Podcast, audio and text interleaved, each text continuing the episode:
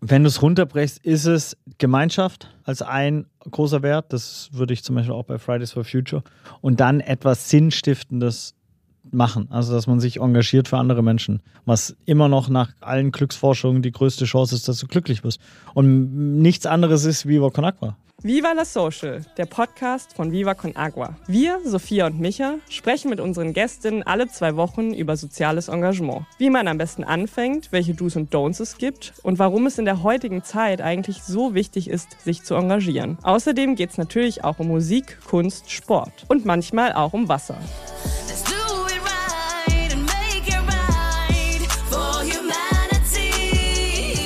Werbung oder wie ich sage, Brunnen bauen, denn alles, was wir hier erlösen mit diesem ganzen Podcast, ist ja Social Business, also kommt Viva Con Agua zugute. Deswegen Werbung, aka Brunnen bauen.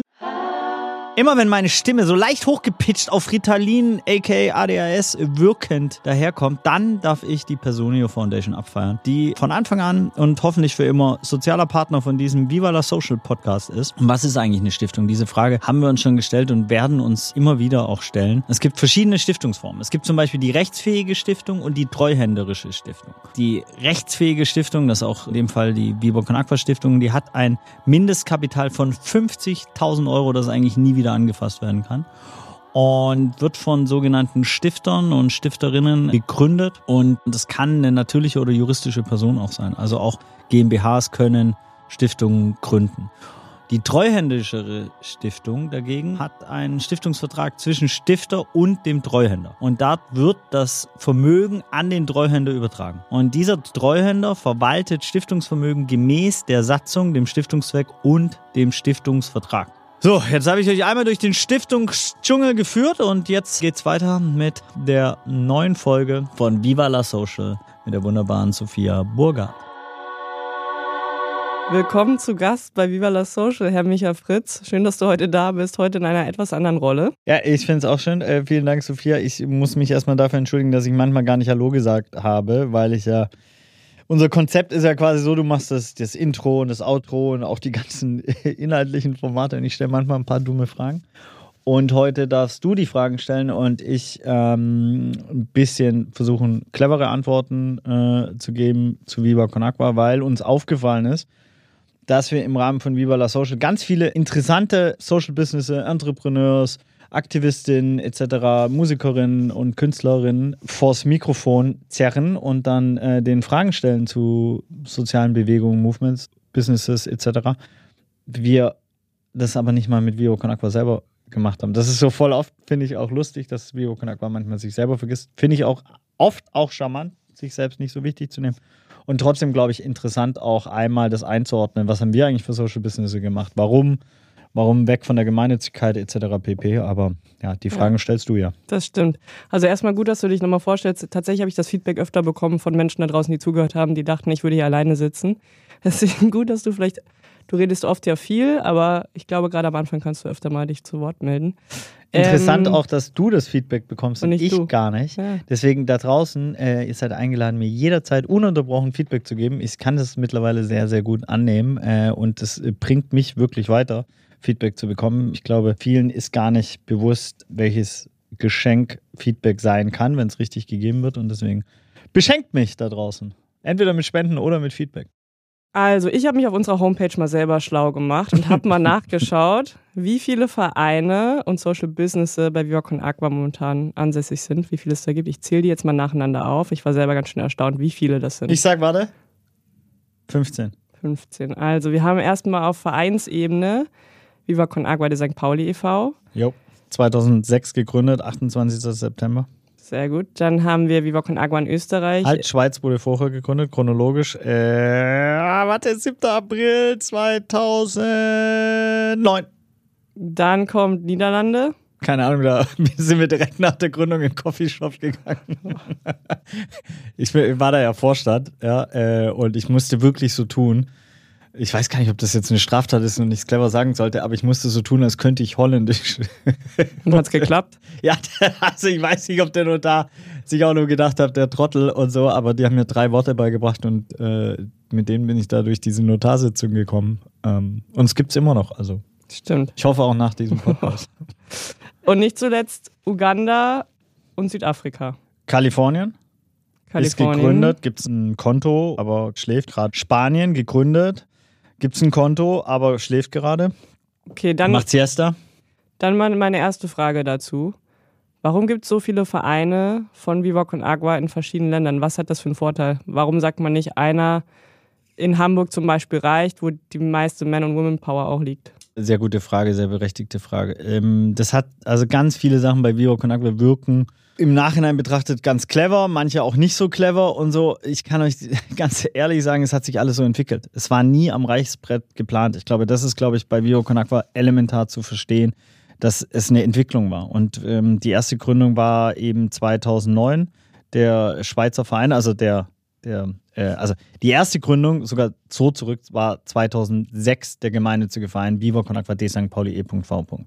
Und davor haben wir ja trotzdem schon über 60.000 Euro, würde ich sagen, direkt aufs Welthungerhilfekonto für das Trinkwasserprojekt, für diese 137 Kindergärten und, glaube ich, sieben Sporteinrichtungen in Kuba gesammelt, das direkt auf das Spendenkonto von der Welthungerhilfe gegangen ist. Und dadurch haben wir gesehen, ey, die Art und Weise, wie wir sammeln mit Elektropartys, eher auf cool, Mütterpolizei, die irgendwie so äh, Mützen sammelt und so weiter, finden die Leute cool. Lass es doch richtig machen, lass einen Verein gründen wirklich und haben dann über ein Jahr später quasi erst den Verein gegründet. Davor gab es Viva Con Aqua als ganze Kampagne, Aktion, Spenden sammeln, alles direkt aufs Konto der Welthungerhilfe. Und ähm, der zweite Verein ist ja dadurch entstanden, dass wir von Hamburg nach Basel gelaufen sind. Völlig äh, absurde Nummer. 39 Tage zu Fuß, 1055 Kilometer für unser damaliges Trinkwasserprojekt in Nicaragua, Auyapini. Ziel war 40.000 Euro zu sammeln, was wir geschafft haben. wurden dann auch geil ausgeput auf der Fanmeile in der Schweiz, in Basel, weil ich gesagt habe, unser Schirmherr Kevin Korani und nicht dran gedacht haben, dass die Deutsche ja eher nicht so feiern und Kavalleristen das war schon der erste, wo ich jetzt gleich eingehe, vielleicht auch Punkt, ähm, warum andere Vereine äh, in anderen Ländern Sinn machen. Erstens natürlich, um eine andere Form der Identifikation zu machen. Also die Vivo Con Aqua Schweiz identifiziert sich natürlich über eine Schweizer Kultur, Schweizer Sprache, Schweizer Testimonials, Schweizer Musik, Kunstszene etc. Man könnte das sicherlich auch mit einem deutschen Verein machen. Wir haben uns dazu entschieden, das mit einem Schweizer Verein zu machen, dass es eben eine eigenständige ähm, Entität ist nach juristischem Schweizer Recht.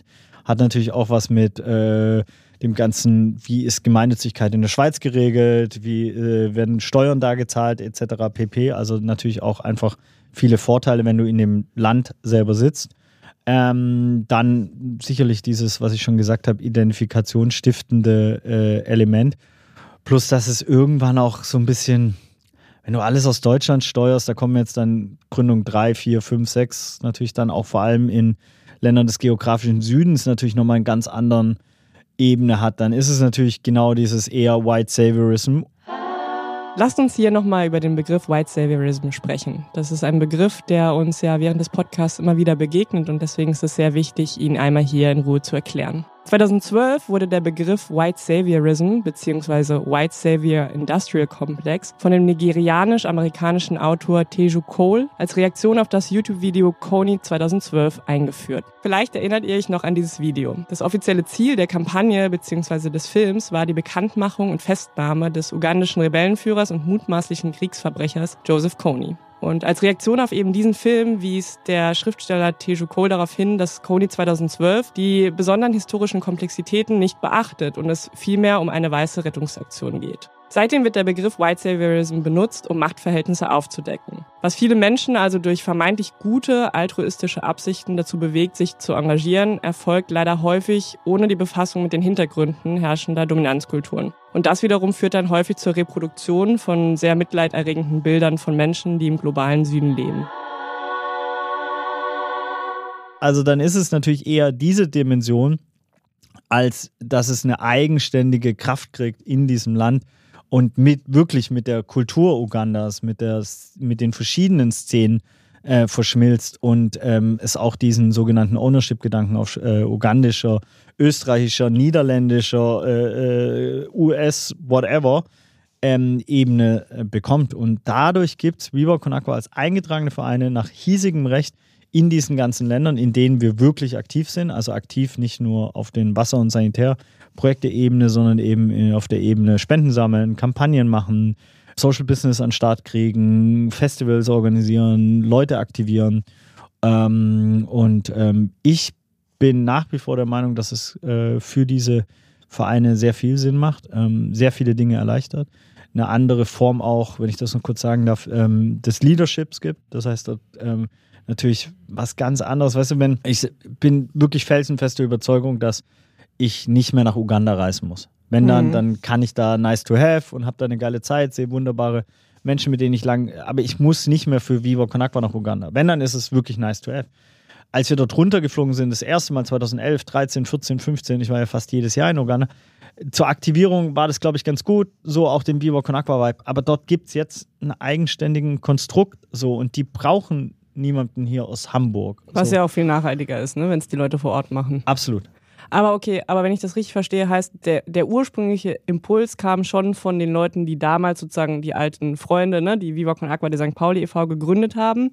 Die sind dann mit den ersten Aktionen rausgegangen, Wassermarsch, you name it, haben da Leute kennengelernt und die wiederum waren so überzeugt von der Idee, dass sie gesagt haben, geil, wir machen jetzt Viva Con Aqua in der Schweiz oder in Österreich oder halt in Uganda Absolut, also in, in der Schweiz kann man ja ganz klar, das ist ja sehr personenspezifisch dann am Ende, ohne jetzt Glorifizierung, was natürlich auch stattfindet, auch ich kann mich davon nicht freimachen und so weiter.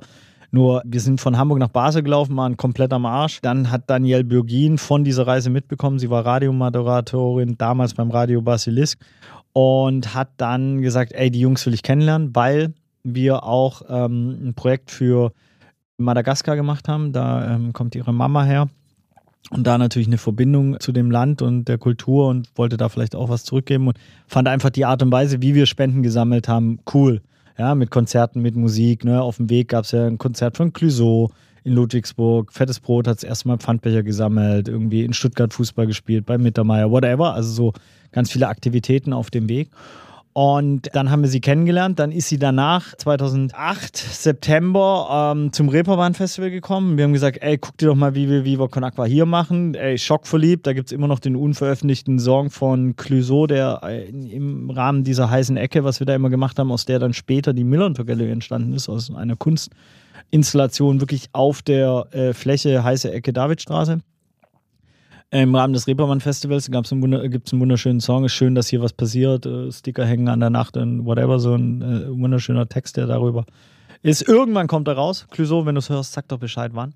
Ähm, und äh, dann hat Daniel gesagt: Komm, ich will das in der Schweiz gründen. Ich will auch hier was machen. So, und ähm, dadurch ist diese ganze Viva Con Aqua Schweiz-Idee erst entstanden. Das heißt, auch da muss man ganz ehrlich sagen, jede Gründung ist mit den Personen vor Ort entstanden und durch deren Eigenmotivation. Später ist dann Gregor Anderhub dazugekommen, der sicherlich maßgeblich für, für Viva Con Agua Schweiz war und die so, und jetzt gibt es eine Cindy in der Geschäftsführung und ein tolles Team, das sich über Jahre gefunden hat. Ähm, nur das ist federführend von Schweizerinnen aufgebaut worden. Und wir haben da eher beim Kulturtransfer, weil das ist vielleicht das Schwierige, was viele Leute auch gar nicht checken bei Viva Con Agua, ist ja, dass Viva Con Agua auf sehr vielen Ebenen funktioniert. Es funktioniert vor allem auch auf Vertrauensbasis. Es funktioniert auf viel Eigeninitiative und die Leute können wirklich Dinge aufbauen in dem Kosmos wie in Malte, zum Beispiel mit Goldeimer, was ein, ja, und Carbon Collectors, was jetzt noch um die Ecke kommt und so weiter. Also man kann sich bei BioConagua auch austoben, wenn man äh, kreativ und, und wild und, und verrückt und jung und vielleicht mhm. äh, so ist, ja. Wobei, genau, abschließend dazu noch zu den verschiedenen Vereinen muss man ja schon sagen, dass der Verein in Hamburg nach wie vor der stärkste ist im Sinne von die meisten Spenden, die eingenommen werden, wenn ich mich jetzt nicht irre. Und die meisten Leute, die hier angestellt sind. Also wir sind, glaube ich, mittlerweile 35 Leute oder so. Im letzten Jahr konnte Viva Con Aqua übrigens über 5,19 Millionen Euro insgesamt einnehmen. Das heißt über Pfandbecher sammeln auf Festivals, in Stadien oder auch durch staatliche Förderung. Davon konnten knapp über 3 Millionen Euro direkt in unsere Wash-Projekte weitergeleitet werden. 2021 haben insgesamt 33 Menschen bei Viva Con Aqua im Verein gearbeitet. In diesem Jahr sind aber auch schon einige neu dazugekommen wenn du Stärke anhand von finanziellen KPIs dann bist du hier genau richtig. und so, dann bist du bei mir natürlich im Herzen ganz richtig. Ich glaube, äh, man kann es genauso sagen. Ich würde schon sagen, dass Viva Con Aqua äh, in der Schweiz und in Uganda äh, sehr, sehr bekannt ist und sehr, vor allem, was ich noch wichtiger wie Bekanntheit finde, sehr gut connected ist mit diesen ganzen verschiedenen Szenen. Und die Schweiz, ich kenne die Zahlen nicht ganz genau, das ist bestimmt bei 1,5 Millionen Schweizer Franken. Im letzten Jahr hat der Schweizer Verein übrigens knapp über 633.000 Schweizer Franken einnehmen können und das sind umgerechnet so circa 643.000 Euro.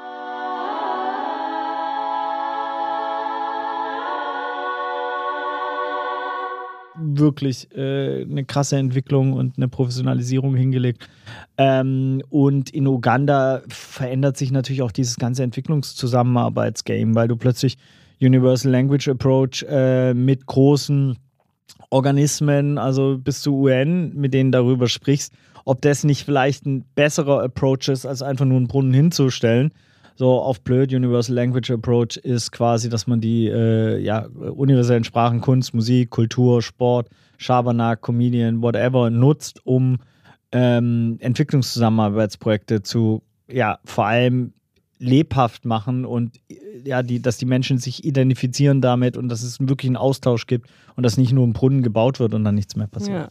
Was man natürlich bei all diesen Aktivitäten, Kampagnen nicht vergessen darf, es gibt ja auch länderübergreifende Aktionen oder Kampagnen wie zum Beispiel, keine Ahnung, Run for Water, ein Spendenlauf, der jetzt irgendwie in Deutschland äh, an den Start gebracht wird, aber wo dann auch Viva con Aqua Schweiz oder Österreich beteiligt ist. Also ich glaube, gerade im europäischen Dachbereich gibt es da ja auch super viele Schnittpunkte und auch viel, wie du es schon sagst, einen Kulturtransfer, Kulturaustausch.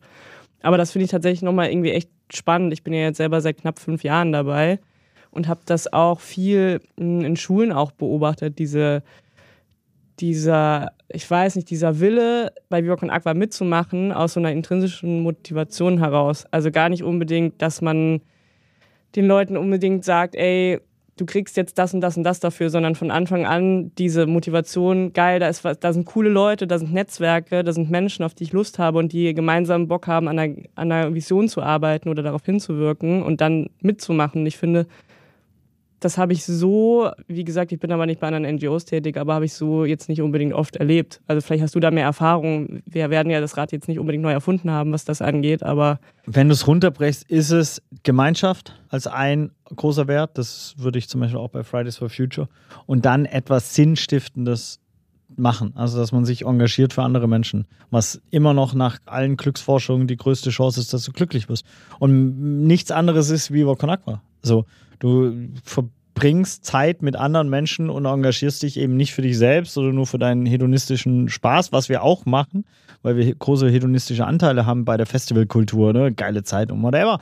Aber du engagierst dich halt eben für andere Menschen. Und ich glaube, ähm, das haben natürlich auch äh, zum Glück andere NGOs. Ähm, und das hat aber auch Viva Con Aqua in einer ganz äh, einzigartigen äh, äh, Weise. Und das war ja auch sicherlich das, was in Corona gefehlt hat, irgendwie die analoge Verbindung, äh, so eine verrückte Millantor Gallery oder eine Festivalsaison oder gemeinsam schwitzen. Und ich glaube, genau darum geht's. Ähm, das ist auch sicherlich, wenn man manchmal Vivo Con Aqua immer größer wird und man nicht mehr alles versteht, dann ist das trotzdem das, was Vivo Con Aqua immer zusammenhalten wird, die Menschen. Ja, Jetzt hast du vorhin schon Goldeimer angesprochen. Es gibt ja, wie gesagt, neben den Vereinen noch unterschiedliche Social Business Modelle, die in den letzten Jahren gegründet wurden. Um mal einige davon ähm, aufzuzählen.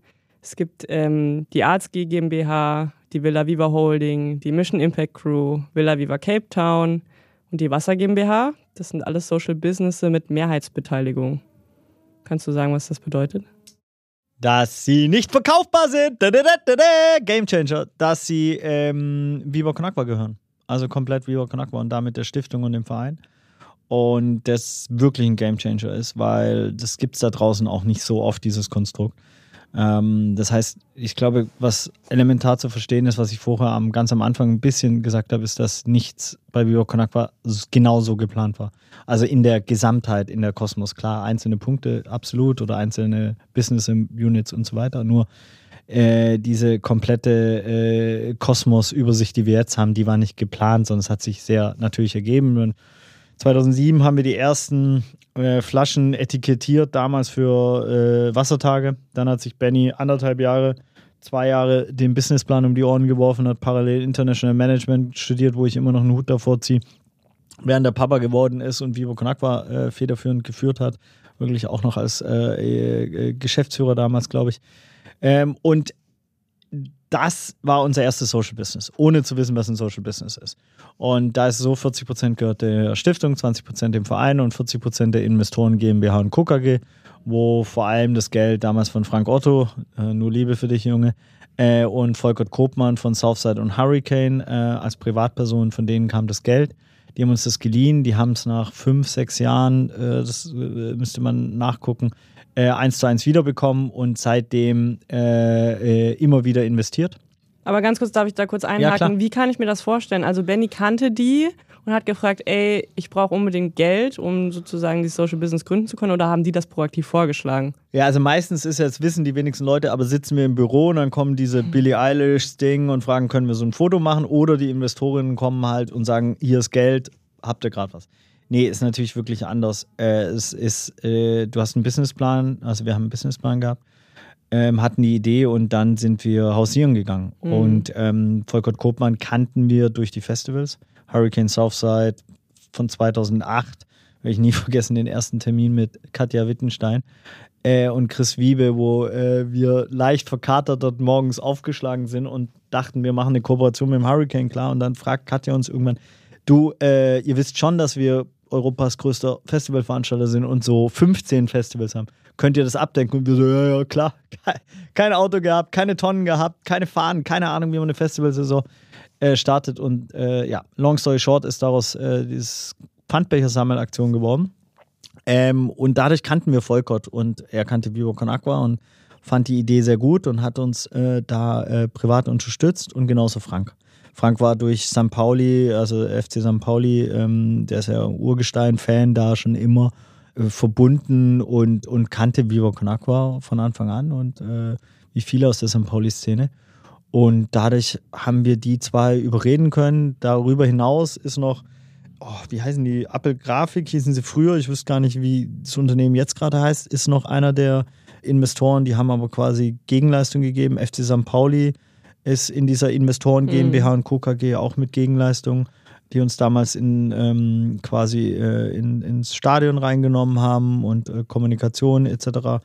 gegeben haben über, jetzt sage ich, der gemeinnützige Verein, sondern so als Sponsoring-Tier.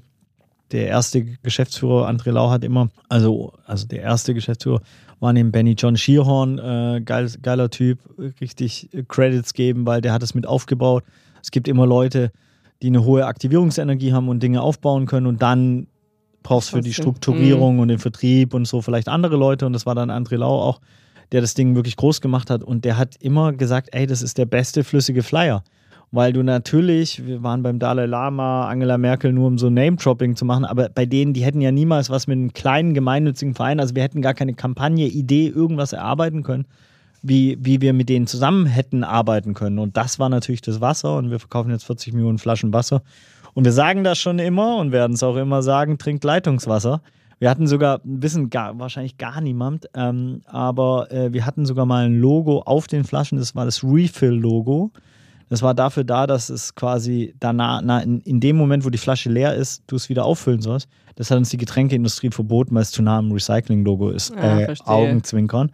Äh, die Getränkeindustrie hat Bock, Getränke zu verkaufen. Das ist ihr Job so. Mhm. Und wir schreiben drauf, dass du bitte diese Flasche mit Trink äh, Leitungswasser wieder auffüllen sollst. Ähm, und es macht ja auch sozial, ökologisch und ökonomisch viel mehr Sinn. Nur es sollte halt eine soziale Alternative geben. Und ähm, wenn man sich das jetzt retroperspektiv anguckt, dann ist es ja auch für diesen ganzen Kosmos der ähm, der ja, Purpose Economy oder auch der Social Business und Entrepreneurs. Damals 2007, als wir damit gestartet haben, gab es das ja nicht. Mhm.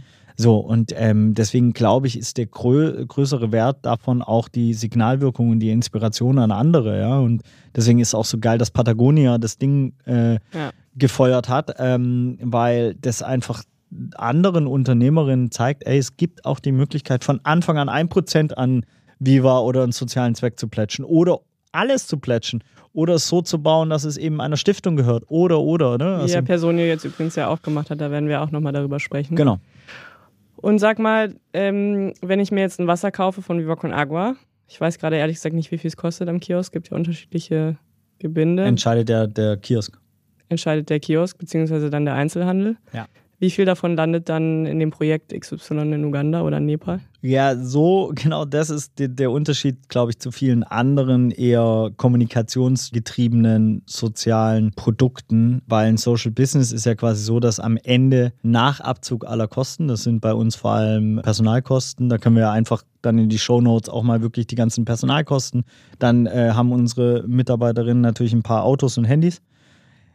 Computer wahrscheinlich, mit Sicherheit das würde ich schon fast sagen, sind fast alle Kosten Teil des Büros, werden sie noch mitzahlen. That's it.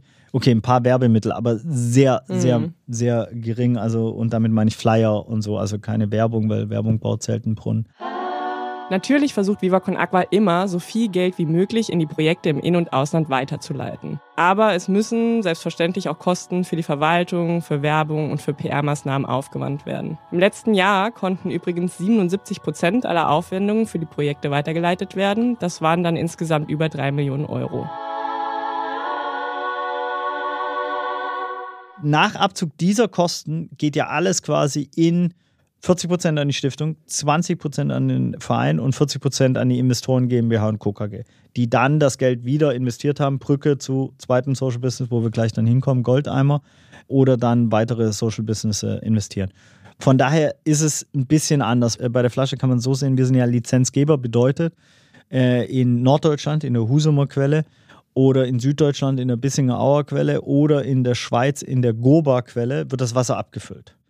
Die packen das Etikett drauf, die packen den Korken drauf und dann, wenn es vom Fabrik quasi raus, dann kriegen wir eine Lizenzgebühr. Und die ist je nach Flasche zwischen 5 und lass es mal 15 Cent sein. Das mal 40 Millionen macht dann im Prinzip quasi deinen Umsatz. Das minus Personalkosten oder die anderen Kosten, die ich vorher aufgezählt habe, macht deinen Gewinn. Und dieser Gewinn wird dann aufgeteilt auf die drei Stakeholder. Also Lizenz Gebühr bedeutet in dem Sinne, wir geben den Namen frei, Viva Con Aqua, dass die den nutzen dürfen und Logo auf, genau, Logo auf die Flasche drucken können. Genau. Das ist ja auch zum Beispiel interessant, alle Logos, die es im Viva Con Aqua Kosmos gibt und alle Markenrechte gehören der Stiftung. Hm. Das heißt, auch da kann kein Schundluder getrieben werden, keiner kann sagen, ey, yo, ich, whatever, sondern all das inklusive der Kultur, die da einhergeht, ist in der Stiftung für immer verankert. Also Nestlé kann uns nicht aufkaufen. Nestle kann uns nicht aufkaufen. Wir auch nicht so ganz. Ich mache ja jedes Jahr den April-Scherz, äh, Viva Con Aqua buys Nestle. Und dann habe ich wirklich mal, ich wollte ja eine Crowdfunding machen, so, um mal einfach Nestle zu kaufen. Äh, klingt absurd, aber wer nicht absurd denkt, dann und so weiter. Ähm, sagt Einstein irgendwas. Okay, nochmal zurück zu den anderen Social Businesses. Das leuchtet ja, glaube ich, auch den meisten, die jetzt zuhören, total ein, dass äh, wir, also wir wollen, dass Menschen Zugang zu sauberem Trinkwasser haben, also verkaufen wir Mineralwasser beziehungsweise Trinkwasser für Trinkwasser. Genau. Aber warum braucht es denn dann zum Beispiel eine Arzt GmbH, eine Viva Villa Viva Holding, eine Eins nach Mission Impact Crew?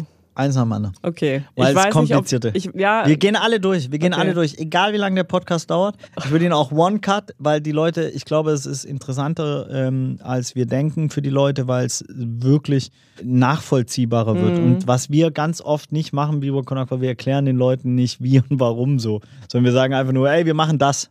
Mhm. Aber wir erzählen denen nicht, warum habt ihr euch entschieden, dieses Konstrukt so zu bauen? Warum gibt es eine Viva Con Arzt GmbH? Warum gibt es sie? Weil 2015 wir sie gegründet haben, 15. Januar, äh, dann einen Fehler gemacht hat, mich als Geschäftsführer eingeführt. Das, dann wurde sie gegen die Wand gefahren. ja, ja, mehrfach.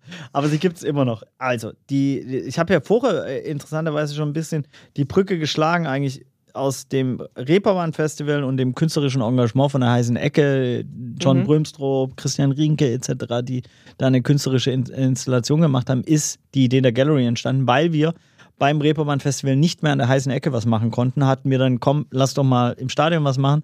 Hatten dann diese Idee, haben dann Kunst da gemacht mit Henning Heide, äh, der alte Stamm, die Fotos, all das kam zusammen. Und dann äh, ist es immer größer geworden. Und vier Jahre später, das war 2011, war das halt, da waren schon 6.000, 7.000 Leute im Stadion. Und so, und jetzt ein gemeinnütziger Verein, das heißt, es war ein Veranstaltungsformat vom gemeinnützigen Verein. Das hat versicherungsrelevante Themen.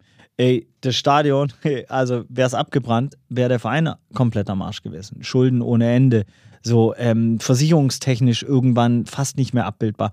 Dann kommen wir hin zu Kunstverkauf. Äh, wir haben ja am Anfang einfach uns das asozialerweise von den Künstlerinnen zu 100% schenken lassen, weil wir gar nicht wussten, was ist Kunstverkauf, mhm. wie funktioniert das etc.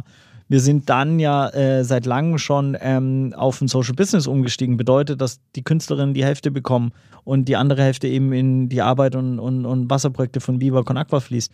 Und dadurch ist es ein Social Business. Das ist über ein EV gar nicht abbildbar. Deswegen ja auch die Gründung von der Wasser GmbH ist ja und auch der Stiftung im Übrigen, nochmal kurz zurück einmal, ist, weil der EV ähm, darüber ja ähm, äh, definiert ist, dass es ein gemeinnütziger Verein ist, bedeutet, dass er ein, äh, ein Spendenkonto hat und ein Wirtschaftskonto. Und das Wirtschaftskonto, also die wirtschaftlichen Einnahmen, dürfen nie höher sein wie die Spendeneinnahmen. Das heißt, du würdest dich selber limitieren, mhm. wenn du Wirtschaftseinnahmen machst. Das macht keinen Sinn. Und aus diesen Gemengenlage von äh, Arzt soll ein Social Business sein, äh, Arzt äh, darf, äh, wenn, wenn, wenn das Stadion abbrennt, sorry, dann darf nicht der Verein an den Arsch gehen, sondern geht Arzt an den Arsch. Ähm, und ähm, klar, kleine, kleine Einheiten sind immer viel effektiver als, als große. So. Ähm, das alles waren dann Gründe, warum man eine eigene GmbH ähm, gegründet hat, die komplett dem Verein und der Stiftung gehört, keine Investoren drin ähm, oder, oder irgendwie eine, GG, äh, eine weitere Stakeholder, sondern gehört halt 51,5 äh, Prozent der Stiftung und äh, nee, 50,5 Prozent und 49,5 dem Verein. Mhm. So, das ist Arts. Und das macht aus meiner Sicht halt auch Sinn, so, äh, wenn man diese, diese Gründe im Hintergrund weiß, warum sich das so ergeben hat, ja. Und ich meine, guck mal, vor Corona hatten wir 19.000 Zuschauerinnen und haben Gerhard Richter verkauft. Da geht es auch bei um der Millantor Gallery, ne? Bei der Millantor ja. Gallery, da geht es auch um versicherungsrelevante mhm. Größen etc. Ne? Ähm, und ähm, zu, wollen wir jetzt, die, zu, die, zu welchem möchtest du als nächstes abbiegen? Wir haben ja noch ein paar. Goldeimer? Goldeimer. Ja, Goldeimer war 2013, glaube ich. Mhm. Naja, Goldeimer muss man erstmal die Geschichte von Malte Schremmer mhm. erzählen. ja. das ist so, äh, weil ohne die geht's nicht. Malte Schremmer ist eine, wirklich ein, für mich ein kongenialer äh, Mensch, der äh, an Kreativität nur so strotzt. Und long story short, hat der ähm, das Tramprennen äh, erfunden und dadurch ist er, glaube ich, auch so in den Viva Con Aqua Kosmos gekommen. Äh, Tremprenner, Trempen, Freaks, sorry, äh, von A nach B. So, ich war auch mal äh, dabei, bin dann nach Gilvacci irgendwo da äh, Rumänien und dann ans Tote Meer. Wo wird das organisiert? Äh, das organisiert alles online mhm. quasi so. Ähm, mittlerweile macht es auch, äh, hat sich da eine eigene Gruppe gefunden und so und die sammeln Spenden für Projekte und da gibt es immer Teams, immer Frau und Mann, das äh, ne, ähm, quasi ein bisschen Sicherheit beim Trampen. Äh, also immer zu zweit und dann suchst du dir Sponsoren und so.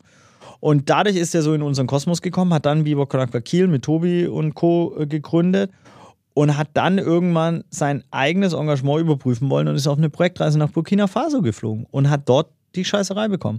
Maximal privilegiert wie Malte und ich und Co. sind, äh, hat er sich ausfliegen lassen können und ist nach ähm, äh, Deutschland gekommen und wurde da behandelt. Der hatte Diarrhoe.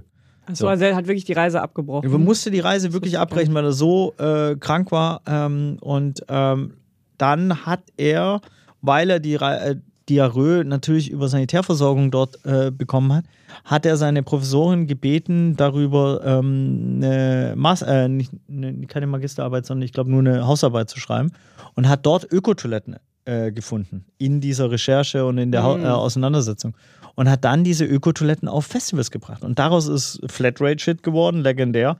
Die ganze äh, äh, Welt von Goldeimer und dann später auch erst das Toilettenpapier, weil wir gemerkt haben, ey, diese ähm, Ökotoiletten sind natürlich super, um, um Fun zu haben, um Menschen zu begeistern und so weiter, aber du bist halt in einem, äh, du kannst es nicht skalieren, wie man so schön sagt, du kannst es nicht groß machen, weil äh, du hast eine begrenzte Zahl an Festivals und vor allem eine begrenzte Zahl an Kapazitäten, wie viele Toiletten du aufstellen kannst, weil das ja keine Dixie-Toiletten sind, sondern bewusst eben keine Chemie, Sägespäne, kein Wasser im Verbrauch. Also Trockentoiletten, Trocken du spülst mit, mit Sägespänen. Genau. Und dann irgendwann kam eben dieses, diese geniale Idee, Klopapier zu machen. Die liegt so ähnlich nah wie, wie das Wasser vielleicht, Scheißen für Scheißen so äh, oder, oder Klos für Klos. Ähm, und daraus ist Goldeimer entstanden. Und jetzt das sogar hat noch eine zweite Ebene, abseits der Trennung, dass Goldeimer eine eigene GmbH GmbH ist und jetzt auch seit, glaube ich, ein paar Wochen in der Purpose, also im Verantwortungseigentum ist. Verantwortungseigentum ist eine Alternative zu herkömmlichen Eigentümerstrukturen und wird häufig als die Rechtsform der Zukunft bezeichnet. Aber was genau ist das eigentlich? Theoretisch bedeutet Verantwortungseigentum nichts anderes, als dass die EigentümerInnen des Unternehmens Stimm- und Teilhaberechte haben, sich aber nicht am Gewinn beteiligen. Damit soll sichergestellt werden, dass das Unternehmen vorrangig der Verwirklichung des Unternehmenszwecks und nicht dem Gewinnstreben der Anteilseigner dient. Auch eine eigene Brand. Ne, es hat ein eigenes Logo, es heißt nicht Viva Con Aqua, Kaka oder so oder whatever, sondern es ist halt wirklich, weil halt Scheiße und Wasser nicht so perfekt kommunikativ vielleicht zusammenpasst und trotzdem äh, natürlich bei allen Entwicklungszusammenarbeitsprojekten von Vivo Con Aqua immer integral gedacht wird. Ne? Und auch äh, mit unserem Partner Welthungel für Order in Äthiopien und Co. Es macht keinen Sinn, einen Brunnen zu bohren, wenn du keine mhm. vernünftige Sanitärversorgung hast, wenn du kein Klo hast, äh, wo du in Würde dein Geschäft machen kannst, wo du danach die Hände waschen kannst, etc. Ich glaube, das wissen übrigens viele auch nicht, dass es viel, viel mehr Menschen gibt weltweit, die keinen Zugang zur Sanitärversorgung haben. 4,2 Milliarden. Ja, das ist irre. Das heißt, jede zweite Hörerin. Das heißt, wenn ihr wieder in eurer Podcast-Party Viva la Social hört, dann einfach mal durchzählen, wer es nicht hat. Ja, ja, das ist auf jeden Fall krass. Ähm, okay, Goldeimer. Check. Check. War letztens auch bei der Sendung mit der Maus, habe ich Richtig gesehen. gut. Ja. Fand ich auch. Sehr toll. Ihr macht tolle Arbeit. Mission Impact Crew. Ja, ganz ehrlich, es gibt eine Person, Chris Vatan, kann man ja auch so sagen, der einfach jedes Jahr viel Geld spendet. Und der die Idee hatte, das zu bündeln in ähm, einem Organismus und sich darauf committet hat, jedes Jahr Geld zu spenden. Und äh, das allerdings äh, so ein bisschen strategischer, gezielter machen wollte über Impact Investment in, äh, etc. pp. Und dadurch ist das entstanden. Und ja. Was ist Impact Investment? Impact Investment ist so ein bisschen das, das für mich, also das ist nur meine eigene Perspektive, das schwierige, äh, schwierige Begrifflichkeit genauso wie äh, Nachhaltigkeit, weil du weißt nicht ganz genau, was ist es so. Und Impact bedeutet eine Wirkung. Und das ist ja auch die Vermischung aus Social und Business. Ne? Gemeinnützige Organisationen haben ja auch dazu tendiert, dann einfach Spenden zu sammeln und dann hier mal das zu machen und da mal das. Und ich glaube, die Verbindung kann es sehr effektiv machen nämlich wirklich mit äh, Zahlen drauf zu schauen, mit wirklich äh, Hightech-Technologien äh, und äh, wirklich geilen äh, Skills von Mitarbeiterinnen, ähm, soziales Veränderungsprozesse herbeizuführen. Ähm, und Impact Investment heißt, dass es quasi in Unternehmen investiert wird, die eben einen Impact generieren für die Gesellschaft ähm, oder die äh, Natur oder die, das Klima, was eigentlich alles eins ist. Natur, Klima, Gesellschaft. Irgendwas wollte ich dazu noch sagen. Das heißt nicht. aber, diese Mission Impact Group braucht es vielleicht nicht in aller. Man könnte es auch anders organisieren und vielleicht wird das auch in der Zukunft irgendwann so sein. Okay. Weil es natürlich, äh, ich glaube ja schon auch eines der Kernelemente, warum Con Agua erfolgreich war und ist, ähm, dass es eine Klarheit hat. Und durch zu viele Organismen verliert man natürlich auch die kleinen Leute, fragen, hey, what the fuck? Und so, Konzernstruktur, dies, das mhm. und so weiter. Ähm, und wenn ich würde gerne mal das Feedback von euch allen, die es bis hier gehört haben und noch vielleicht sogar zu Ende hören, gerne haben, ob ihr es danach alles versteht und uns gerne Feedback geben. Checkt, verstehe ich, Goldeimer, Mission Impact Group brauchst vielleicht wirklich nicht oder whatever und so weiter, weil uns das natürlich interessiert. Jetzt ist aber nur das Problem, diesen Podcast hören halt 2.000, 3.000 Leute, aber halt nicht alle Menschen da draußen. Und diese Klarheit auf alle Menschen da draußen, das fängt natürlich im inneren Kern an und deswegen muss das System so klar und aufgeräumt immer äh, wieder sein. Und das ist auch, um ehrlich zu sein, etwas, was kontinuierlich passiert. Also du musst Struktur immer nachbauen, du musst immer wieder nachfokussieren und nachjustieren. So, wir hatten auch eine anstrengende Phase mit Corona, mhm. jetzt mit Fluktuationen, Leute gehen, kommen, wie in der ganzen Gesellschaft und so weiter. Und äh, das muss man ja ehrlicherweise sagen. Deswegen ist natürlich auch ein Viva Con Aqua immer am Nachjustieren und kriegt Feedback von außen, glücklicherweise, und, und verändert sich dann. Und verändert sich ja auch durch die Organisationsform, die man äh, gründet. Ne? Ein Hotelprojekt, wo wir auch gleich noch kommen mit Villa Viva, ist natürlich ein ganz anderes Projekt, hat eine ganz andere Strahlkraft, hat eine ganz andere Projektionsebene. Manche Leute denken, was machen die XY jetzt da und so, weil sie es einfach nicht verstehen, weil es natürlich auch außerhalb von meinem Horizont war, bevor wir es gebaut haben. Es ist ja auch wahnsinnig komplex. Also ich finde, selbst wenn man bei Vivoc Aqua arbeitet, wie ich zum Beispiel, also merkst du ja gerade selber, für mich sind das auch ganz viele neue Infos. obwohl ich sozusagen part of the System bin, ja. ist vieles für mich auch nicht wirklich zu 100% nachvollziehbar. Und auch so diese Vorstellung von, okay, was muss eigentlich passieren, dass sowas überhaupt angestoßen wird? Also sowohl bei den Vereinen als auch, glaube ich, bei den Social Businessen war das ja, glaube ich, auch immer eine einzelne Person, die da für eine gewisse Sache gebrannt hat oder die gesagt hat, ich glaube, da könnte noch ein Feld sein, da können wir noch mal irgendwie was Neues gründen oder so. Es ist bei Viva Con Agua ja jetzt nicht so, dass unsere Geschäftsführung sagt, so, wir machen in den nächsten zehn Jahren fünf Social Business Modelle und drei neue Vereine und expandieren in die und die Richtung. Das also hat sich alles ergeben. Ja, und das, also ich glaube, das versteht man oft auch nicht von außen, dass das wirklich nicht von innen zentral sozusagen oder hierarchisch von oben nach unten weitergegeben wird, sondern dass wirklich Impulse von außen, beziehungsweise von Leuten, die in irgendeiner Art und Weise mit Viva Con Aqua zu tun haben, da so ein Gefühl für entwickeln und dann sagen, okay, ich glaube, da geht's jetzt hin. Und das, wie gesagt, natürlich führt das dazu, dass vieles dann sehr unübersichtlich wird. Villa Viva. Villa Viva. Ähm, sechs Jahre arbeiten wir daran. Das ist entstanden in einem sehr absurden ähm, Kontext. Und zwar ähm, habe ich mal sprechen dürfen. Teil meines Jobs ist ja, Leute zu aktivieren und Vorträge zu geben und so weiter. Und durfte ich vor ja, den wahrscheinlich mitreichsten Erben äh, Generation Deutschland sprechen und so. Und da waren dann so Kinder von Unternehmen, die ihr alle kennt, ähm, die natürlich sehr viel Geld haben und sehr viele Möglichkeiten damit haben und natürlich so alt sind wie wir und vielleicht halt auch ein Teil viel Bock haben, irgendwas Soziales oder fürs Klima oder whatever jetzt mal zu machen. Ähm, und da habe ich jemand äh, kennengelernt, die was mit Immobilien machen. Und zu der Zeit war so ein bisschen die Idee, dass Vio Konakwa ein anderes Büro, da ein bisschen rausgewachsen ist und so. Habe ich die einfach danach im Nachgang so äh, getroffen. Und es war sehr lustig, weil ich da mit St. Pauli-Kutte hingegangen bin. Und dann äh, wurde ich vom Junior, dem Senior, vorgestellt. Und dann hat der mich so gescannt von oben bis unten und hat gesagt, Sie sind wohl St. Pauli-Fan. Dann habe ich gesagt, dann sind Sie wohl HSV-Fan. Und dann hat er daraufhin geantwortet, HSV-Aufsichtsrat. Wow. Und dann habe ich gesagt, dann kein HSV-Fan mehr. Ja. es lustig, eher so halbe. Ja. Und äh, long story short, dann hatten wir einen Termin und wurden mir Sachen angeboten für Vio Konakwa für 25, 26, 27 Euro den Quadratmeter. Ich so, ey, pff, wie sollen wir das zahlen? Gemeinnütziger Verein, das war vor sechs Jahren noch viel weiter weg wie jetzt. Und dann habe ich ihn gefragt, wo liegt denn die Schnittmenge aus dem, was euch was bringt und uns? So, und dann hat er mir von diesem Konzept, was ich überhaupt nicht kannte, von Ausschreibungen gehört. Es gibt städtliche Ausschreibungen, es gibt es auch im äh, NGO-Bereich. Im NGO-Bereich sind es Ausschreibungen, wer will sich um die ja, Halbierung von den HIV-Zahlen in Ostafrika kümmern und äh, whatever. Und dann musst du so viel Budget mitbringen, so und so viele äh, äh natürlich Know-how etc. Und so gibt es in der Architektur auch oder in der Städteentwicklung. Und dann haben wir uns auf Blöd ähm, äh, beworben für eine Social Business Tower, war die Idee.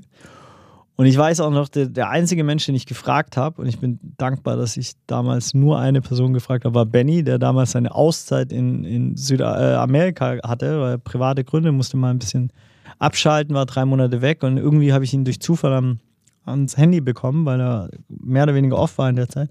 Und ich habe ihm das so erzählt, er so, ja klar, lass doch probieren. Alle anderen hätten zu der Zeit sicherlich gesagt, ey Digga, wir haben so viele Baustellen, auf gar keinen Fall. Naja, dann äh, diesen Pitch, der ist auch sehr absurd. Das, ja. Ich habe so als Schwabe das Problem, dass ich, wenn es so komplett Veranstaltungen für umsonst gibt, ich gerne auch ein Sitzen habe. Das heißt, ich war, gar nicht. Ja, ich war in Berlin auf dem Echo. Äh, hab gut einen reingestellt, bin mit dem ersten Zug ungeduscht, ohne Zähne putzen, aber im Anzug von Berlin nach Hamburg und dann vor den verschiedenen Behörden diesen Social Business Tower gepitcht. Mit Lars Streter, der ja bei uns in der Stiftungsbeirat ist und die Seriosität reingebracht hat und ich glaube ich den Enthusiasmus des noch leicht verkaterten. Genau, und da Umweltbehörde, Aufsichtsbehörde, äh, Umweltbehörde, Baubehörde, Stadtmitte, whatever, halt das beste Konzept abgegeben, muss man ehrlicherweise sagen. Die meisten anderen Konzepte waren wahrscheinlich lukrativer, aber unseres war halt das Beste. Dann war nur, äh, Fun Fact, ähm, kam Benny zurück nach diesem, äh, nach seiner Auszeit und hat sich super geil, sich gefreut, so geil. Äh, und dann hat er sich den Plan angeguckt und gesagt, naja gut, aber wir haben ein Problem, kein Startup kann sich diese Preise leisten. wir müssen das anders bauen. Und wir hatten schon immer diese Community-Gasthaus-Gedanken im Viva Con Kosmos und dann hat er kongenial die zwei Ideen miteinander connected und äh, daraus ein Gasthauskonzept gebaut, wo es jetzt zwei ähm, Organismen gibt. Können wir eine Sondersendung mit Benny eigentlich dazu machen, weil es wirklich sehr, sehr spannend ist, weil da ja kein einziger Spendengeld drinsteckt und trotzdem am Ende uns das Haus gehört und das nämlich zwei. Es gibt eine Villa Viva Gasthaus Holding und eine Villa Viva Betriebs whatever, müsste man die Namen nochmal nennen. Das Haus gehört halt am Ende nur der Stiftung. Das heißt, egal was passiert, selbst wenn das aus irgendeinem Grund nicht geht, dann gehört uns trotzdem dieses Haus. Und dafür haben wir 5,5 Millionen gefundraised von äh, Jan Delay, Mitra Kasai, Bela B., äh, Kurani, Kruse und Co. Ähm, und 28,5 äh, Millionen oder 28 Millionen kommt von der Umweltbank als Kredit. Und äh, das ist quasi 33 Prozent, wenn ich jetzt richtig informiert bin, sonst brauchen wir einen längeren Swoosh. Nämlich von äh, der zweiten Organismus, nämlich nicht de, de, dem Hausfirma, also Villa Viva Haus, das gehört uns, der Stiftung, sondern eben Villa Viva Betriebs GmbH oder so. Ja, diese Namen ist wichtig, dass ich die vielleicht auch mal lerne, ja. Also nochmal langsam. Das neueste Social Business Modell aus dem Viva Con Agua Ökosystem ist die Villa Viva, ein Haus, das Brunnen baut.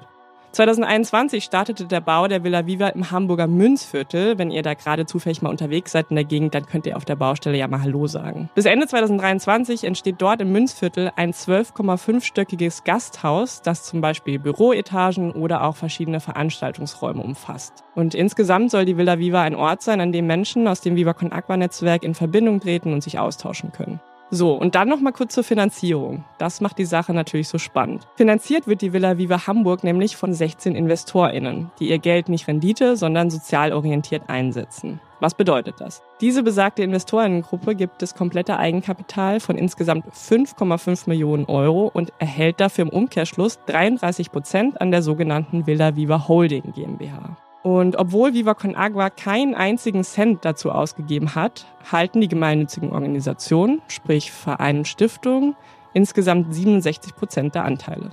Gebaut wird die Villa Viva wiederum von der Villa Viva Haus GmbH und betrieben von der Villa Viva Gasthaus GmbH. Das könnt ihr euch vorstellen, ist ein Unternehmenszusammenschluss zwischen der Villa Viva Holding und den Heimathafen-Hotels. Und letztere sind sehr viel erfahrene Hotelmanagerinnen als wir von Viva Con Aqua und können die Koordination und Leitung des Gasthauses eben perfekt umsetzen.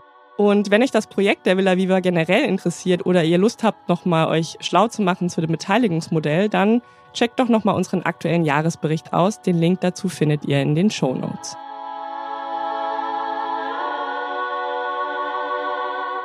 Aber es ist einfach, ja, es ist auch für mich ein komplexes Ding. Und long story short, 66% davon gehört auch wieder der ähm, Viva Stiftung und dem Verein und wird damit langfristig einfach Wasser- und Sanitärprojekte und die Arbeit von Viva Con unterstützen.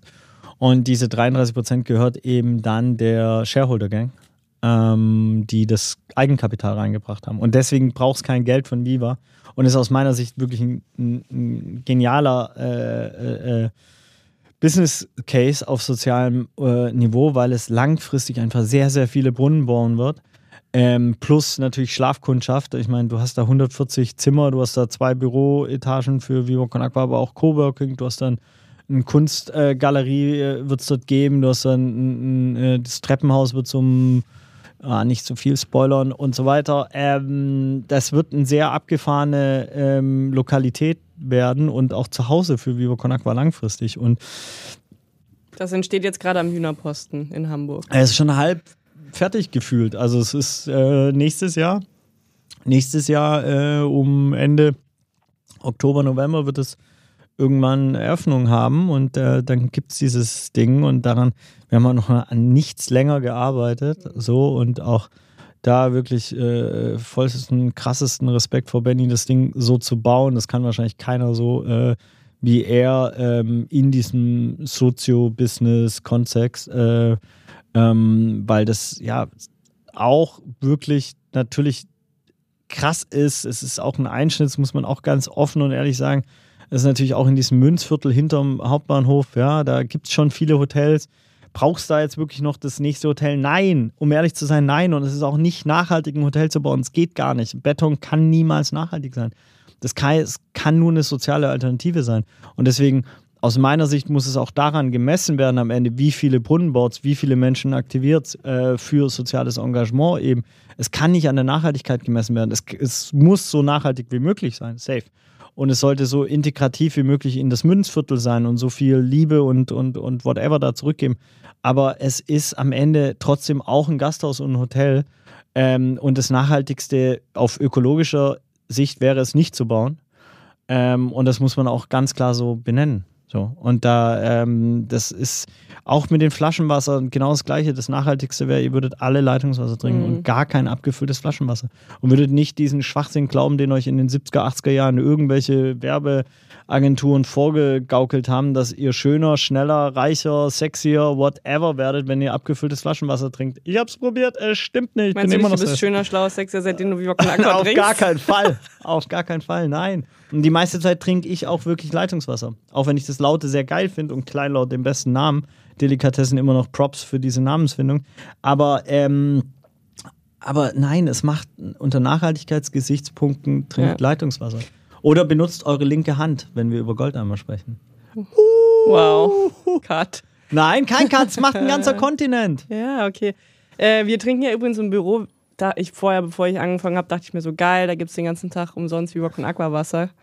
Ist mhm. nicht, ne? Also wir trinken wirklich. Dürfen nicht. Ich krieg richtig Einläufe ja, ja. von Sandra. Ist auch zurecht. So. Wenn ich nur mal ein Wasser da trinke oder auch Gästen. Also bei Gästinnen mache ich es wirklich so, wenn, dann gebe ich den äh, Aufgefüllt, oder? Nee, dann gebe ich dir eine Flasche und hole mir halt den Einlauf von Sandra ab. Das ist schon ja. okay. Dann kommen wir zu unseren letzten Social Business Modellen, Micha. Jo. Ähm, was verbirgt sich denn hinter der Wash Beteiligungs GmbH. Das ist ein Konstrukt, das wir gebaut haben mit unserem Partner Welthungerhilfe, um einen ugandischen Wasserfilter äh, uns zu beteiligen an einem ugandischen Wasserfilter, nämlich Sprouts. Und Sprouts hat das Geile, dass eigentlich zwei Dinge äh, ähm, connected, äh, nämlich einmal das Klimafreundlichkeit ähm, und CO2-Kompensation und äh, sauberes Wasser. Nämlich durch diese Wasserfilter von Sprouts ähm, wird weniger CO2 produziert, weil einfach kein Flaschenwasser im Verkehr ist, weil die Leute das zu Hause trinken können, deswegen nicht von A nach B äh, weite Strecken hinterlegen müssen, um Wasser zu holen, etc. Ähm, und weil es natürlich also äh, gereinigtes Wasser ist, nicht im chemischen Sinne, sondern im biologischen Sinne. Das heißt, biologisch verunreinigtes Wasser wird durch den Filter ähm, äh, gereinigt. Und ähm, da haben wir uns beteiligt. Äh, es ist mit das erste Social Business in Uganda ähm, und damit auch für uns auf dem afrikanischen Kontinent gewesen. Und da wir das in einem komplexen Konstrukt mit der Welthungerhilfe gebaut haben, also komplex im Sinne, wenn eine NGO sich an ähm, Social Business beteiligt, dann ist es immer nicht ganz unkomplex. Mhm. Ja, so. Äh, und ähm, deswegen gibt es dieses äh, Konstrukt. Ähm, genau. Viva Con Agua hat schon immer soziale Unternehmen unterstützt und ist auch immer daran interessiert, diese weiterzuentwickeln. Wobei der Hauptfokus natürlich immer auf washbezogene Produkte und Dienstleistungen liegt, wie zum Beispiel Wasser in Flaschen, Toilettenpapier, Seife, Wasserfilter und so weiter. Seit 2019 kooperiert Viva Con Agua gemeinsam mit der Welthungerhilfe mit Spouts of Water. Das ist ein organischer Hersteller von Tonwasserfiltern. Und die ausschließlich in Uganda produzierten Filter ermöglichen durch eine spezielle Mischform und Brennmethode des Tons eine super kostengünstige und sichere Möglichkeit zur Filtration von Wasser. Und damit bieten sie sowohl für ugandische Haushalte als auch für Schulen und Krankenhäuser eine ökologische Alternative zum eher traditionellen Abkochen von Wasser, was übrigens auch viel weniger CO2 produziert. Zusätzlich wird durch jeden verkauften Filter die Arbeit von Viva Agua Uganda unterstützt und somit fließen die Erlöse direkt in die Wash-Projekte vor Ort.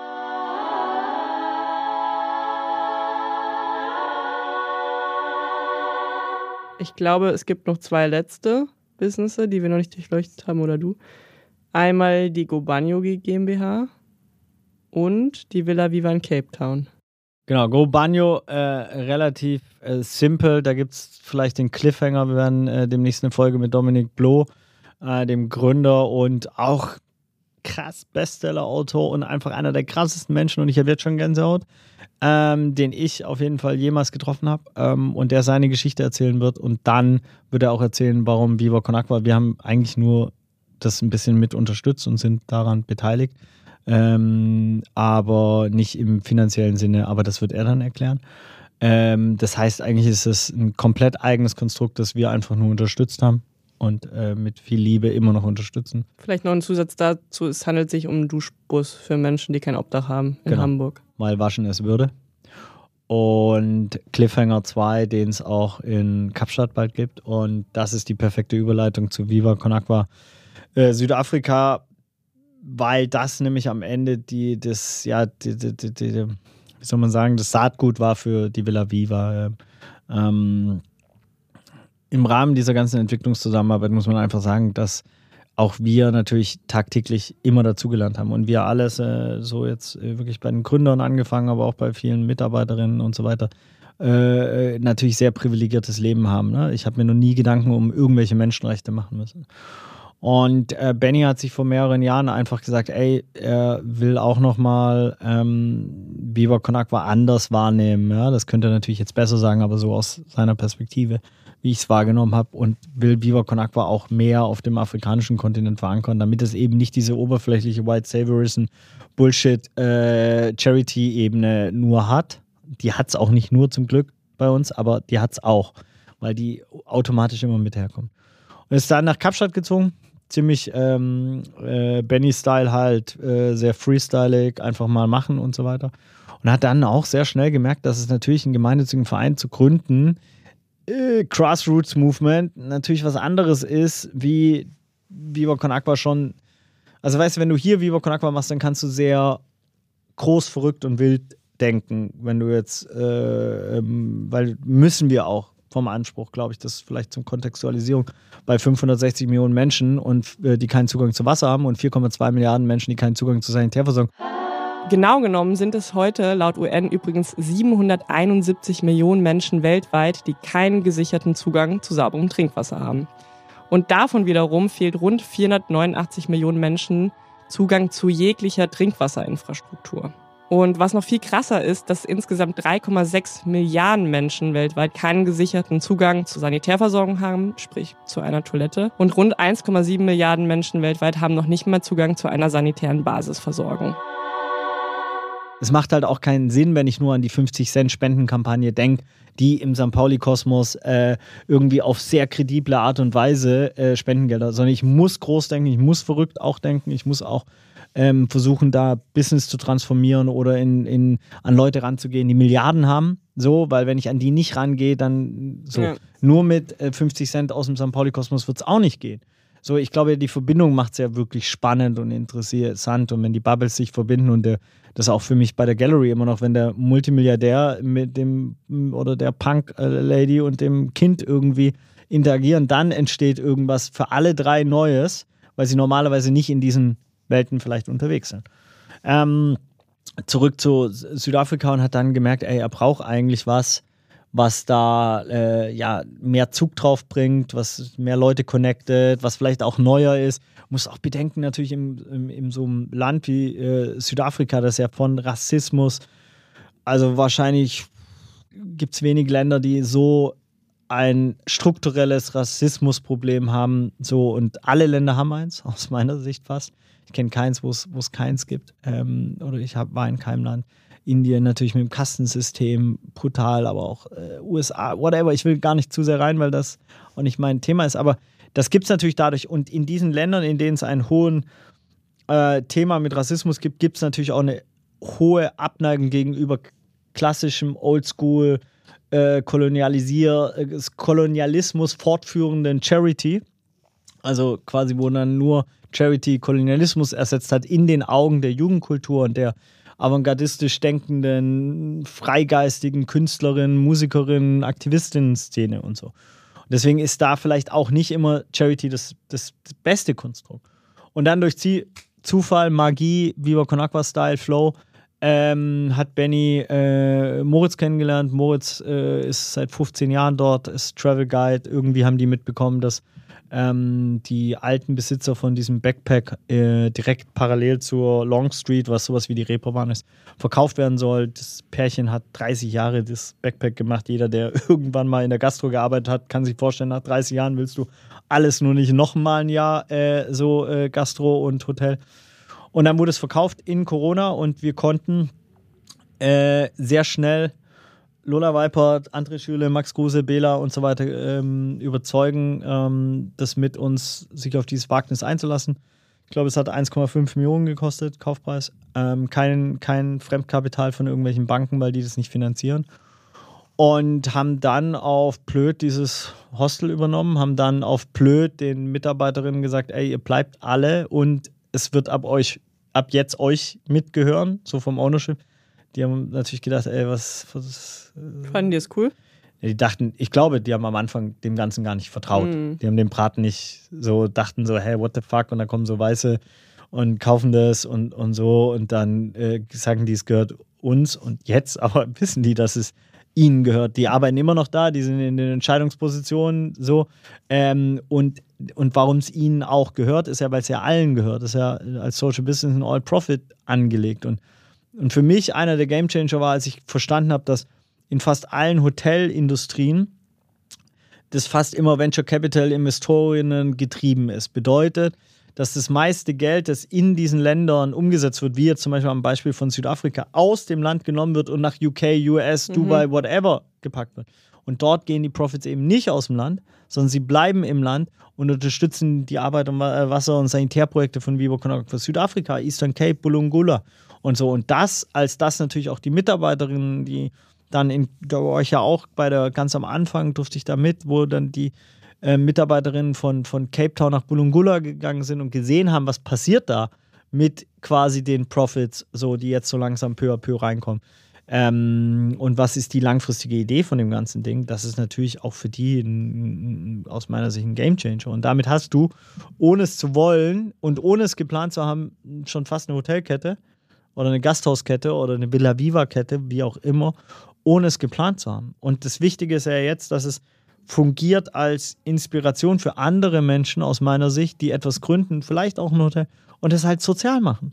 Und es geht halt so. Und es ist auch ein Business Case, der nach diesem Podcast hören, ja, sicherlich brauchst du einen Anwalt und du brauchst auf jeden Fall alles Swoosh von Sophia Burgert und du brauchst auch vielleicht nochmal einen Call mit Benny und, und Co. Aber du kannst es nachbauen. Es ist da, es ist Open Source, wir, so, es ist transparent da und es funktioniert. So, natürlich hatten wir es, muss man auch ehrlicherweise sagen, wir hatten es leichter, Menschen zu finden, die uns Geld geben, weil wir kennen halt eine Lola Weipert jetzt oder ein äh, Bela B schon lange. Und Bela hat ja auch gesehen, dass das Wasser funktioniert hat und so weiter. Und, und dass wir funktionieren und hat uns äh, durch Krisen gehen sehen und hat uns äh, abstürzen und wieder aufstehen sehen und, und, und hat ein Vertrauen an uns. So, ähm, das ist natürlich, wenn du das erste Mal machst und dann gleich 5,5 Millionen fundraisen willst, doch auch das wird gehen. So, also deswegen äh, nimmt das bitte als Inspirationsquelle, äh, selbst aktiv zu werden. Darum geht es uns ja auch und darum geht es auch in dem Podcast von Viva la Social, um Menschen hier ähm, einzuladen, die irgendwas aufgebaut haben, teilweise aus dem Nichts, teilweise aus einem sehr privilegierten Elternhaus, wie ich zum Beispiel. Ja, ich konnte sechs Jahre Viva Con Agua ehrenamtlich machen. Das muss man sich erstmal leisten können. Ja, mein Vater war Chefarzt gewesen, klar. So, äh, wenn du das nicht hast, so, und das muss man sich auch ehrlich angucken, auch im globalen Kontext, wenn man dann plötzlich äh, sagt, ja, man will jetzt Viva Con Agua in Uganda machen, vielleicht um da die Brücke zu dem ugandischen Verein. Wenn ich den ugandischen Verein von hier aus planen würde, würde ich vielleicht ehrenamtliches Engagement voraussetzen. Wenn ich in Uganda lebe, weiß ich, hey, most of my friends have Day-to-Day-Jobs. Die, die können gar nicht ehrenamtlich sich so engagieren wie wir. So, ich muss dort ein anderes System bauen, das auch für die Menschen dort funktioniert, sonst ist nämlich kein All-Profit. Und ich glaube, das schließt eigentlich vielleicht den Kreis ganz gut, warum es eben diese gemeinnützigen Entitäten oder auch Social Business Cases in den Ländern braucht, damit nicht so Trottel wie ich denken, sie hätten irgendeinen Plan von Uganda. Weil pf, ich war dort öfters, wie behaupte ich einfach Behauptungen, jeder, der diesen Podcast hört. Ja, und trotzdem, ich spreche kein Luganda, ich kann nicht mal ein Wort, peinlich. Also ich kann Ama Sakinalu, es heißt auf Äthiopisch, danke, weil mir Gentleman mal erklärt hat, ich bin ja sprach nicht begabt, habe ich im 10. Semester von meinem Anglistikstudium gelernt und Ama Sak im Alu, Ama Sakinalu. Wow, das ist so bitter. Ja, das ist das fast einzige Wort, das ich äh, auf dem afrikanischen Kontinent kann, weil ich mir keine Worte merken kann. Ja. Micha, ich glaube, wir sind zum Ende gekommen. Vielen Aber lieben Dank. Saganalo ist äh, Schluss. Das ist das Stichwort. Ja, ja. Äh, wenn ihr es bis hierhin geschafft habt, dann Glückwunsch. Ich hoffe, ihr konntet einiges mitnehmen. Würde mich mal sehr interessieren zu hören, ob das jetzt alles irgendwie viel zu theoretisch trocken und langweilig war oder ob das doch spannend ist für die einen oder anderen von euch. Und wie du eben schon gesagt hast, vielleicht gibt es ja auch Leute da draußen, die ähnliche Gedanken haben oder ähnliche Ideen verfolgen wollen und sich was abgucken können. Falls ihr ähnliche Gedanken habt, geht einfach zum Arzt. Trink nicht so viel Cola wie Micha. Ja, Fritz Cola. Bis in zwei Wochen, macht's gut. Tschüss. Vielen lieben Dank fürs Zuhören. Wir hoffen, euch hat die Folge gefallen, auch wenn dieses Mal kein Gast dabei war und ihr konntet allerlei lernen zum VivaCon Aquakosmos, zu den verschiedenen Social Business Modellen, den Vereinen und so weiter. In zwei Wochen geht's hier wieder weiter mit einer Gästin und ihr dürft gespannt sein. Und bis dahin hoffen wir, dass ihr uns eifrig Rezensionen da lasst, uns Feedback gebt, dem Podcast eine Bewertung hinterlasst. Wir hören uns hier wieder in zwei Wochen. Wir hoffen, ihr seid wieder dabei. Macht's gut, viele liebe Grüße. Ciao.